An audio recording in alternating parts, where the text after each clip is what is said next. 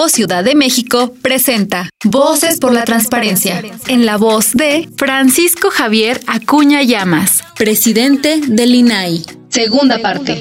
Estas instituciones defendemos los datos personales de la sociedad, que es el derecho a la vida privada. Y en este capítulo somos instituciones de gran valor porque tenemos potestades para sancionar. El INAI es quien regula la relación con el Estado y el mercado todas las quejas que haya por la violación a datos personales en el ámbito federal y en el mercado, cualquier empresa o particular que transgreda eh, los datos personales de otros puede ser sancionada por el INAI. Estamos celebrando con el Info Ciudad de México la mejor aproximación a la sociedad. Hacen un compromiso a la luz del Sistema Nacional de Transparencia por estar unidos y caminar al nivel de pie, a nivel de la calle del brazo y hombro a hombro de la sociedad.